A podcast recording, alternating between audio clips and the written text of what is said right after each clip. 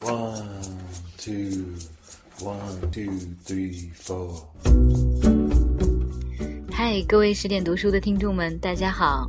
听到这一段熟悉的背景音乐，有没有让你想起第一次听到十点读书时的情景呢？我们从第一期开始就用了这一段背景音乐。一转眼，现在已经是十点读书电台的第三十二期了。在这里要谢谢所有正在听这期节目的你，因为每一次的点击、转发、点赞，对我来说都是一次非常大的鼓励。而也正是因为大家的信任呢，我能在励志的后台、在社区，甚至在我自己的微信公众账号当中收到很多的留言。一开始呢，大家都是很客气，一直在夸奖什么声音好听啊，内容选得好啊。那我的回答呢，只能化成千篇一律的谢谢。慢慢的，很多人就开始会向我诉说自己的故事，他们会问：“我可以说吗？”那我往往也会说：“也许帮不上你，但是我愿意做那个树洞。”这样的问题五花八门，但是呢，大概可以分成几类。从大家的留言和问题当中，不难可以看出，很多听众都是年轻的九零后，或者甚至是零零后。我的听众当中，年纪最小的，据我所知是一个八岁的男孩儿。那么，作为一个八零后的姐姐，在今天的节目当中，我想就让我暂时的抛开那些大师们的作品。跟大家聊一聊常见的问题吧。先说无关风月的好了。第一类问题呢是和电台、和主播、和自己的梦想有关。很多人都会问我说：“我也很想做主播，可以吗？”嗯，可是我又怕做不好，怎么办？我的回答是六个字：不要想，只管做。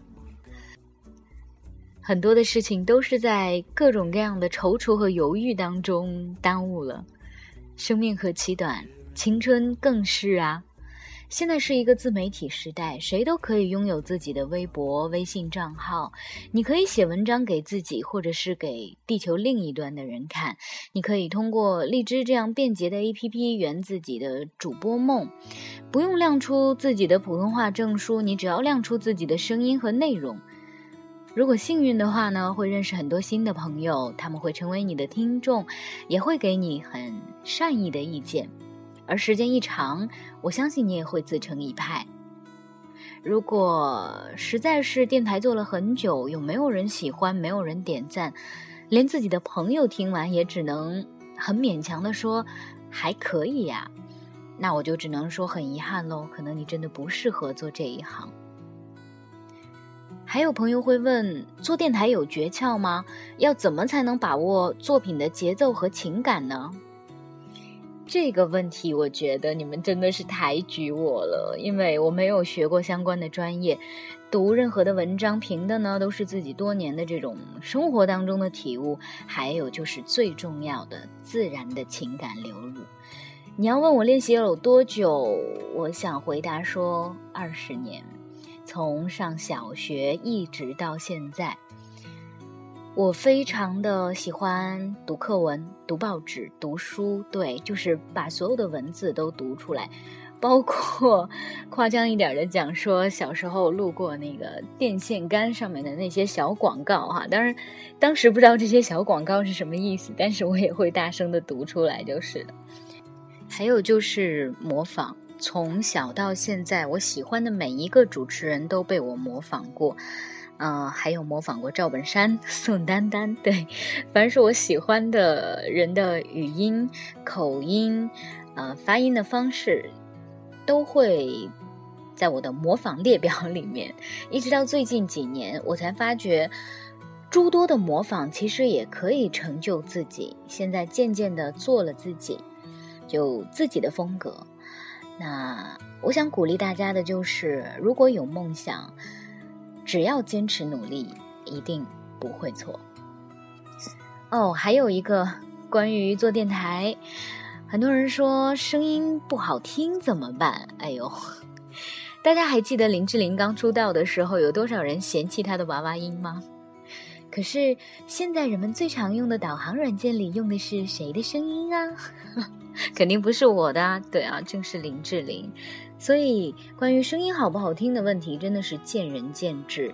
有人喜欢娃娃音，就还是会有人喜欢女汉子一样的声音。当然，也有人会喜欢啊央视女主播的声音，对不对？OK，这个关于梦想的问题就说到这儿。第二个问题特别简单，但是也是出现在我的提问列表中最多的，说背景音乐和微信账号的问题。这个一句话就可以回答了，因为在我们十点读书电台的主页上面特别明显的写了这句话，请关注十点读书微博和微信公众账号。每当我有更新的时候呢，就会有一段自己写的文字以及背景音乐一起被推送出去。那么，既然谈到十点读书，我想就多说几句吧。最早的时候，我就是十点读书的粉丝，当然那个时候呢，它还叫每日好书推荐，所以对于它的运营者，到现在我还是会叫他小美。之后呢，我跟小美成为了朋友，我发现她是跟我一样的八零后。他是从零开始，甚至就是从自己的兴趣开始，因为喜欢看书，喜欢阅读，他每天呢就坚持更新。短短的几年时间，他做到了有几十万的粉丝，而且现在他还成立了自己的文化公司。那这样的一个朋友，竟然也有在听我在电台兼职的时候做的一档读书节目，而且他跟我提出说。能不能尝试也做一个节目放在微信账号当中呢？当时我没有考虑多久就同意了。尽管由于我的本职工作并不清闲，可能更新的频率在一开始也是没有保障的，可是我还是答应了。大概是因为两个原因吧，一个就是我相信他，相信自己的朋友，还有呢就是。我大概是真的想在自己青春未逝、年华未老的时候做更多的尝试。我相信，不论做什么事情之前，一定有一颗蠢蠢欲动的心存在。没错，后来就有了十点读书的电台。好了，如果说前两个问题都是关于梦想的话，接下来我们聊一聊青春吧。刚才我说了，从留言和评论里面，我看得出你们的年纪。这个年纪有什么样的特点呢？就是对感情很敏感，或者是说，大多数的女人可能一辈子都是这样，对感情很敏感。网上有很多的文章，转发率非常的高，一般是这样的标题，比如“遇到这样的男孩你就嫁了吧”，或者是“女人应当要如何如何”，这样的文章啊，都会被疯狂转发。我相信你也可能是转发的群众当中的一个，也许你的转发只是想让那个你希望他变成这样的人看到，又或者是很贪心的想未来的他要是这样就好了。我相信，如果我选了这样一篇包装着、充斥着排比句、煽情句、小清新的文章来选读，一定也会迎来很高的点击率和转发量。但是。我希望自己的节目是经得起回头看的，也就是说，当非常年轻的你们都已经足够成熟的时候，经历过情感的伤，也体悟到了简单平淡的生活中才能有的幸福的时候，回头听每一期十点读书节目都不会后悔，不会觉得那个时候太矫情、太做作。好吧，说到矫情，有一个女孩前两天留言说，希望我能聊一聊这个词。我看到了你的留言，关于这个词啊，我太有发言权了。我觉得早几年前我也是一个非常矫情的女生，仗着自己读过一些现在想来特别假大空的鸡汤文，比如说我刚刚列举的那些标题的文章，还有一些历史的八卦文章哈，我就会。那段时间特别的伤春悲秋，特别的挑剔任性，有的时候还会很尖酸刻薄。而且我是个处女座，是的，我刚过完自己的生日，你可以想见，以上几个条件加在一起，我当时是一个多么矫情的女生。嗯，但我现在仍然会怀念过去。我不是怀念那一个矫情的女生，而是我发现，身边大多数这样的女生都有一个共性，就是非常的年轻。好吧，不好意思，又要提到九零后和零零后了。我回想起自己的中学时代，其实只不过是我当时的网络没有这么发达，QQ 空间没有现在这么炫罢了。不然那个时候我的签名和空间内容大概也跟九零后和零零后现在最常见的那些所谓很矫情的那个布置的方式一样。我为大家举特别典型的一段文字的例子哈，当然希望没有过多的人中枪。要做这样的女子。面若桃花，心深似海，冷暖自知，真诚善良，触觉敏锐，情感丰富，坚韧独立，缱绻决绝，坚持读书、写字、听歌。OK，我念不下去了，反正这个 feel 你们懂的。其实我特别理解，因为。年轻人嘛，是很容易把自己的情绪带入到任何一段文字、音乐，还有类似于刚才这种定义式的段落里面的。我不想像华妃娘娘那么霸气的说“贱人就是矫情”，我会说“矫情啊，可能是因为正年轻吧，好好的珍惜。但是最关键的是，也不要忘记了成长。我们拿安妮宝贝来说吧。他的一路成长，你们是不是有看到呢？当很多人留言说希望你再读类似于《暖暖》这样的文章，我就只能在心里回答：可是他已经走远了啊！安妮宝贝已经是庆山了，他从一开始那一个写都市爱情、写棉布裙子、脏脏球鞋的女生，变成了现在这一个。会在自然当中通过寻访、提问去寻找人生问题答案的作家了。你们发现了吗？可能有机会我还会读他改名之后的作品，但是应该不会是他以前的书了。你知道，他毕竟不是杜拉斯，暖暖也不会成为情人这样的经典作品。好吧，如果刚才那两句话有人要骂的话。请轻拍你的砖头。既然说到了杜拉斯呢，我们再来谈下一个问题，关于阅读的。因为经常有人问，那你可不可以列一个书单给我？可以推荐书给我吗？答，请按需搜索。还是那句话，现在可是互联网时代呢。无论你是通过搜索引擎啊，还是通过豆瓣读书、亚马逊、当当、京东。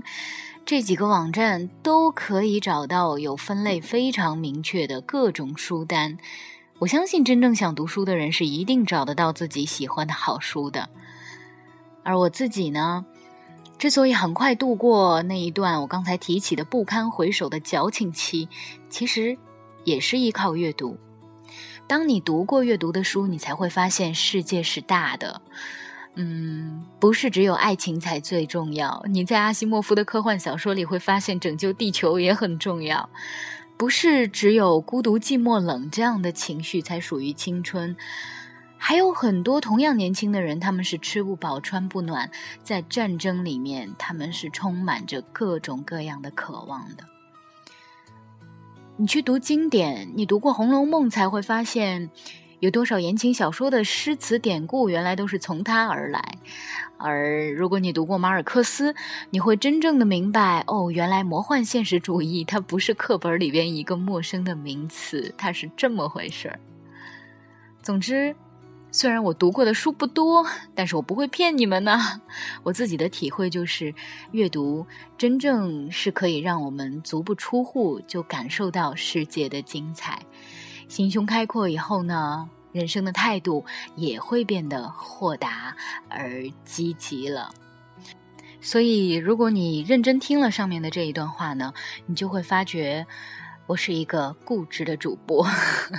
当然，你也就知道不会再留言给我说你能不能再读励志的正能量的文章呢？我想反问大家：什么是正能量？什么是励志的文章？因为从第一期母亲节的特别节目开始，我就在努力的通过一篇篇的作品传达着，无论是对亲人、对宠物、对爱情、对未来，都要有积极的、正确的态度。我想，它就是正能量吧。而那些鸡汤痕迹太明显的文章，我相信自己不会播，所以想点播这类文章的人，可能要让你们失望。有的时候，我看到大家的点播，会觉得。哇，真的是知音呢，很懂得诗歌，或者是很懂得阅读，而且正好想不到合适的主题，那么这一期就会来播放。而有的时候，我真的是很想顺着网络跳出来说，这样的文章啊，还是请能够驾驭的主播来读吧。以上呢，就是我。絮絮叨叨、碎碎念的一些心里话，往大了说呢，它可以关于梦想、关于青春、关于阅读；而往小了说呢，它真的只是一些心里话，就像对自己朋友的倾诉一样。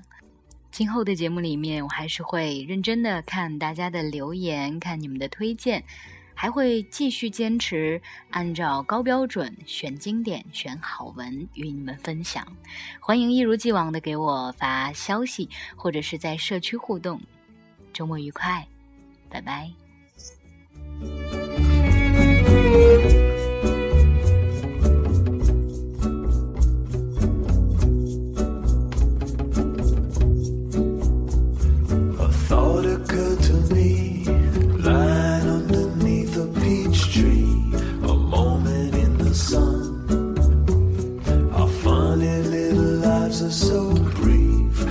pretty little